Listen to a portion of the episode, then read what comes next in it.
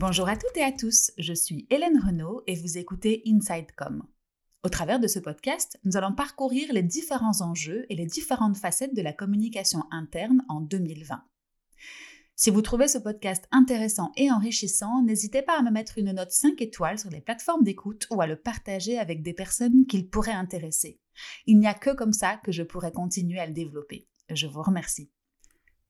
Pour ne pas répéter ce que tout le monde sait déjà, je vais passer au sujet qui nous intéresse sans nous apesantir sur le fait que le travail de nos jours est en manque de liens humains. C'est un fait. Mais tout le monde le sait également, le travail ne peut avoir lieu correctement si des relations ne se nouent pas. Toute la contrainte des semaines et des mois à venir est donc de remettre les équipes et plus précisément l'humain au cœur de la discussion et de pouvoir faire en sorte de renouer les relations, même si ce n'est plus aussi naturel qu'avant. Tant pis.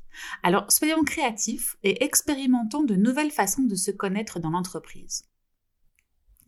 Nous pourrions d'abord prendre l'exemple du speed dating transposé à l'entreprise et permettre à une personne de rencontrer une autre de manière aléatoire, soit grâce à la visio, soit par le biais d'échanges téléphoniques.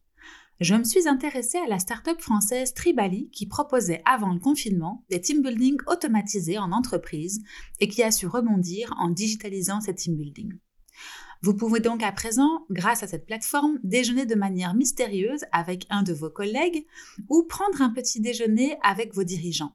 Ça me semble top pour briser les routines de nos journées où finalement on parle toujours aux mêmes personnes. Une autre idée pourrait être l'instauration du mentorat dans l'entreprise même. On a beaucoup à apprendre des autres et le fait d'échanger sur des idées, des situations ou des projets est toujours très enrichissante. Cette façon de relier les personnes sert réellement à l'entreprise. On peut également penser à mettre en place un mentorat intergénérationnel ou inversé, c'est-à-dire lorsqu'un dirigeant d'entreprise fait appel à un collaborateur issu de la génération Y ou Z afin d'acquérir un certain nombre de compétences liées à ces générations. Enfin, une dernière idée pour terminer cet épisode est de recréer le parrainage que nous avons connu à l'école ou dans d'autres situations. Chez Buffer, une start-up américaine qui développe des outils de gestion et de community management, les équipes sont aux quatre coins du globe. Alors bien avant le Covid, ou plus exactement depuis 2014, ils avaient mis en place le système de Buddies. Au départ conçu pour l'onboarding à distance et puis ensuite généralisé à toute l'entreprise. Chaque personne chez Buffer a donc trois buddies ou parrains marraines. Il y a le buddy leader, c'est un membre de l'équipe doté d'une grande expérience et habitué à mener des conversations sans concession pour initier les recrues aux valeurs de buffer. Il y a ensuite le ou la buddy role, qui est quelqu'un qui connaît le rôle que le salarié est destiné à jouer dans l'entreprise.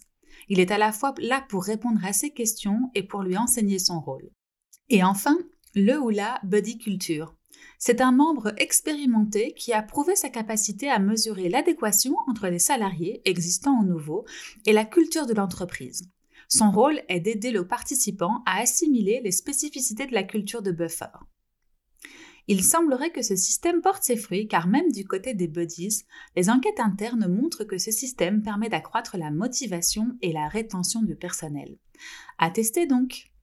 Et voilà, c'est la fin de cet épisode. S'il vous a plu, n'hésitez pas à le partager. À très bientôt!